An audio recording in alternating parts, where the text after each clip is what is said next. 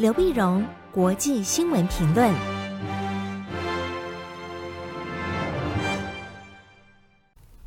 各位听众朋友，大家好，我是台北东吴大学政治系教授刘碧荣。今天为您回顾上礼拜重要的国际新闻呢。第一个，我们先看意大利的政局。在上礼拜四，七月二十一号，意大利总理德拉吉宣布辞职。那么这个呢，当然造成意大利的震撼，也造成了整个国际上的一个关注啊。因为德拉吉呢是素负声望的意大利领袖，因为他的名字叫马里欧啊，所以大家都叫超级马里欧。他以前是欧洲央行的总裁出身。啊，那么现在几乎是，嗯，在欧洲呢，就是最负声望的一个国际领袖。那么尤其呢，在嗯，德国总理梅克尔退休，新的德国总理肖兹还没有成气候。啊，法国总统马克宏虽然一度呢曾经有雄心万丈想要推动欧盟的改革，但是国会选举呢，国会失去了多数，所以注意力啊，关注点整个被拉回到国内。那么英国虽然不是欧盟的国家了，但是想做欧洲的领袖啊。但是英国的首相 Boris Johnson 那么也辞掉了他的党魁，就在欧洲啊或者欧盟缺乏领袖的时候呢，哎，德拉吉浮现，而他造成嗯这一阵一阵旋风啊，变成欧洲的新的名片，那么几乎是欧洲这个代言人啊，呃，所以他束缚声望，束缚声望呢，事实上，那么他在过去执政的差不多十七个月中呢，他也的确把意大利经济带起来。带起来，那意大利呢？嗯，他是不晓得，意大利受新冠的攻击，是欧洲第一个受到新冠攻击的国家，它经济当然受到重创。重创呢，去年它经济成长能够百分之六，那当然就是德拉吉领导有方啊。第二个呢，欧洲啊，呃，欧盟啊，它有整个经济纾困的基金啊，一个援助的一个方案，就是在 COVID nineteen 之后呢，那么有经济振兴的方案，这个钱呢要下来，要下来要援助意大利啊，但是有差不多两千多亿有欧元呢、两多亿欧元，那这个钱要下来，但是要求意大利你要改革啊，你要改革，包括你要精简没有效率的官僚体系啊，你要推动司法改革、税法改革啊，以及通过新的竞争法案等等。那只有德拉吉主政，欧盟才感到放心啊，对他的能力，因为他欧洲央行总裁的出背景啊，展现的能力，那么就是那德拉吉主政，那我你一定能推动的改革，那钱我才拨得下去嘛。那这样的一个束缚声望的领袖，那为什么政府会垮台呢？啊，最主要的原因就是他是技术官僚出身，他不是选举出身。啊，那在去年年初的时候呢，意大利总统任命他作为呃这个意大利的一个总理，然后他也说好，那我那么能够在最困难的时候能够带领意大利哈，那么团结，就希望他能够组成一个全国的团结政府，啊，共同度过难关。所以呢，政府里面呢，联合政府那么涵挂的左派、右派等，这是各党啊。最主要就是左派的民粹五星运动，那么右派的联盟党，还有前总理贝鲁斯科尼的意大利力量党，那组成的联合政府。他自己是科技呃技术官僚出身，所以他没有政党，他要靠这三个政党来支持他。就是如果这三个政党撤回对他支持，那政府就瘫了嘛。啊，现在状况就是这样子啊。虽然国会里面通过了，呃，对德拉吉的不信任案，就是哎，就是没没有通过不信任案，就希望继续他就留任。然后呢，那么在这个呃地方上有一百一十个这个市长啊，大都会的这个市长啊，小城市市长联合起来联名，希望德拉吉能够留任。但是他的政党整个瘫掉了，他也没办法留任了，所以他就就黯然那就去职啊。那为什么会造成这样的一个瘫掉的一个原因呢？因为三个政党各有不同的想法，各怀鬼胎。最大的五星运动，五星运动去年六月发生了它的内部分裂，分裂主要原因是意大利的外长是五星运动出身的，呃，那么迪马尤，迪马尤俄乌战争爆发之后呢，迪马尤跟德拉吉站在一起，强烈谴责俄罗斯。可是五星运动传统上的他的党魁啊，孔蒂啊，他们跟俄罗斯普丁的关系比较好，所以他们就是五星运动的一派人，就主张说应该要劝和，而不是制裁俄罗斯。所以五星运动出身的外长，他的强硬政策不见容他自己的政党，那怎么办呢？那怎么办？那就就就脱党嘛。所以六月六月份的时候呢，那么迪马尤呢就退出了五星运动。同时带走出走了有六十几个那么五星运动级的国会议员，那这个大失血，当然让五星运动的党魁孔蒂很紧张啊，所以他意味了要止血，所以他必须擦亮五星运动的招牌，强调五星运动的他的他的意识形态，他的价值。所以在后来很多社福法案上面，他就跟德拉吉唱反调啊，不支持他的社福的这个法案呢、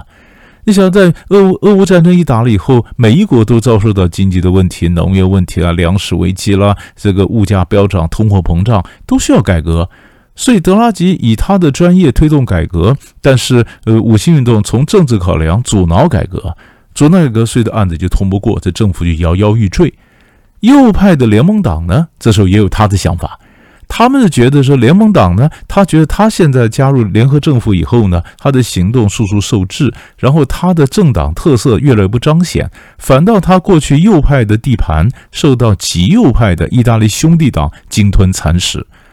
所以右派的联盟党就想说，那我再留在联合政府干嘛？我应该退出。而他们判断，现在如果进行选举的话呢，那么对右派有利，所以再退出，说不定我可以自己组成政党，我不会掺到别人里面做联合政府啊。所以他又联盟联盟党也一直想退出，但是呢，又不想背负一个罪名，说我造成政府垮台。现在五星运动在前面带头闹事，那我跟在后面一起撤出政府，不是蛮好？所以他们也说服了意大利力量党，干脆我们一起撤出吧。而一撤出，所以造成整个政府的垮台。垮台呢，所以现在就造成现在是呃看守内阁，然后到九月二十五号再进行大选。然后如果再进行新的政府，各国呃各个政党在彼此谈判，再组成一个新的联合政府，那要到十月了。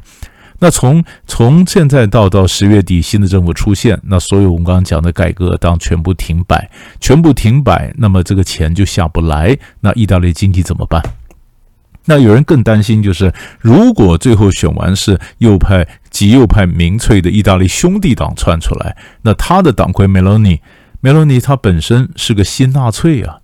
而且他的这个呃从政经验呢，也就不过三年青年部长的经验。那这样子没有从政经验、有极端意识形态的新纳粹的一个意大利总理，万一真的出现，那意大利政局是不是出现新的呃一轮的不安，又又又回到这个不安的轮回里面？而我们前面讲过，意大利是欧洲第三大经济体，第三经济体若不安，它涟漪效应影响到整个欧洲，所以这个是值得我们关注的。第二个，我们看的是粮食危机。粮食危机，我们晓得乌克兰呢是欧是这么世界的粮仓啊。粮仓，俄乌战争一打了以后呢，乌克兰很多粮食啊没办法运出来，运出来，整个黑海被封锁嘛。那么加上俄罗斯的这个呃，你说肥肥料啊什么也出不来啊，那么这个当然造成整个粮食的供应链出现问题，粮食危机，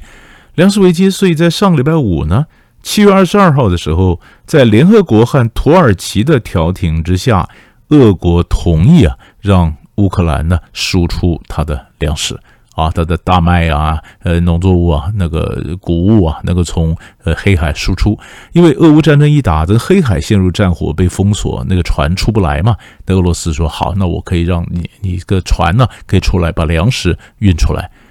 礼拜五刚达成协议，礼拜六呢，俄罗斯的飞弹就攻击了乌乌克兰南部的港都奥德萨。但是他就怀疑说，你俄罗斯到底有没有诚意啊？你有没有诚意真的要呃要执行协议呢？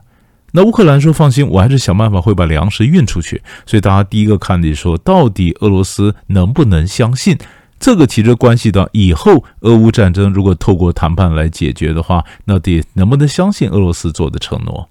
然后第二，粮食战争能不能解？那么更重要的是礼拜天的时候，七月二十四号，俄罗斯外长拉夫罗夫啊到了埃及。到了埃及呢，他是在埃及开罗的阿拉伯联盟的外长会议上发表演讲，发表演讲为俄罗斯辩护。他说，粮食危机不能怪俄罗斯，他主要是整个战争，他把拉到整个体系结构的问题来看，那就是美国跟他的盟邦，他想主导整个世界啊，所以才造成这样的战争。所以整个战争源头都是在西方，呃，不是不是我，所以不能怪我。可是我们关心的是。粮食危机对埃及造成重创，那你拉夫罗夫这样讲以后，下一步你给埃及要多少的援助呢？啊，这个时候我们就等着看。那拉夫罗夫他到非洲呢，事实上到埃及、伊索比亚、乌干达、刚果，那最重要的原因就是非洲国家呢，在联合国里面各多次的这个呃表决说制制谴责或制裁俄罗斯，他们都是投弃权票，那表示俄罗斯在非洲用力很深，而非洲国家也都希望能够在俄罗斯获得更多的一些资源。所以呢，美国呢，当然就想到说，俄罗斯这样巩固非洲，我们也要赶快去顾好非洲啊。所以，美国的非洲之角特使 Mike Hammer 礼拜天就拉夫罗夫发表演讲的时候呢，他们 Hammer 也到了非洲，也到非洲，他也要访问埃及、阿联酋、伊索比亚。那同一天呢，美国大使馆也发表新闻稿提醒记者，他说，拜登总统早就承诺五千万美元给埃及来应付粮食危机。所以，非洲成为新的那么各国角逐的一个战场，这也是一个新的现象，值得我们去关注。最后新闻呢，我们拉到亚洲，我们看缅甸。缅甸军政府在上礼拜天呢，七月二十四号的时候呢，处决了四名的民运人士。啊、哦，这个新闻传出来，那那么舆论大哗，因为。因为大家一直希望缅甸可以跟军政府、跟民运人士可以对话，你们把他们真的杀掉了，真的处决了呢？他当然找理由就说这是恐怖分子啊，处决了。其实里面四个里面，其实两个是非常有名的，一个呢就是很有名的一个民运人士叫民友，他的英文的呃他们的昵称叫他靠基米，靠基米呢他是进进出出监狱好多次，国际上非常知名的一个一个民运人士。然后第二个呢，就是呃呃，另外一个叫普泽亚陶。普泽亚陶呢，他是起前嘻哈艺术家，后来当选全国民主联盟的国会议员，他也是也是一样被处死了。啊，还另外还有两个是民运人士都处死。处死呢之前呢，国际上不断呼吁缅甸军政府，你千万不要处死他们两，他们的几个民运人士，希望能够对话。即便在上个月，那么东协或者大陆叫东盟。东协轮值主席，那么柬埔寨总理洪森呢，还亲自写信给敏昂莱，给给那缅甸军头，因为他觉得他说得上话呀，告诉敏昂莱说，你最好不要，希望他不要处决，这还是处决了。所以换句话说，这整个事情发生，没有人能够是能够影响他，所以联合国啦，呃，东协啦，呃，各国都是跟他讲没有用。哎，后来美国发现，说不定中国大陆有用。所以，美国在礼拜一的时候呢，就呼吁中国大陆，你跟缅甸施加点压力吧。那中国大陆的反应就是不干涉内政嘛。那我们是敦促他们这个对话，但不能干涉内政。好了，现在看说，如果谁都没办法影响到缅甸，那就对缅甸增加它的经济制裁。那真的真的制裁以后，那对缅甸造成什么影响？真的能让缅甸军政府能够屈服吗？啊，那缅甸呢？现在打脸东协，东协怎么讲也没有用。那东协它的功能，它内部要不要检讨？它能够发挥什么样的一个作用？那对整个东南亚的政治经济形势又有什么连带的影响？这个也值得我们关注。以上呢，大概三大块主要的新闻为你做分析。我们下礼拜再见。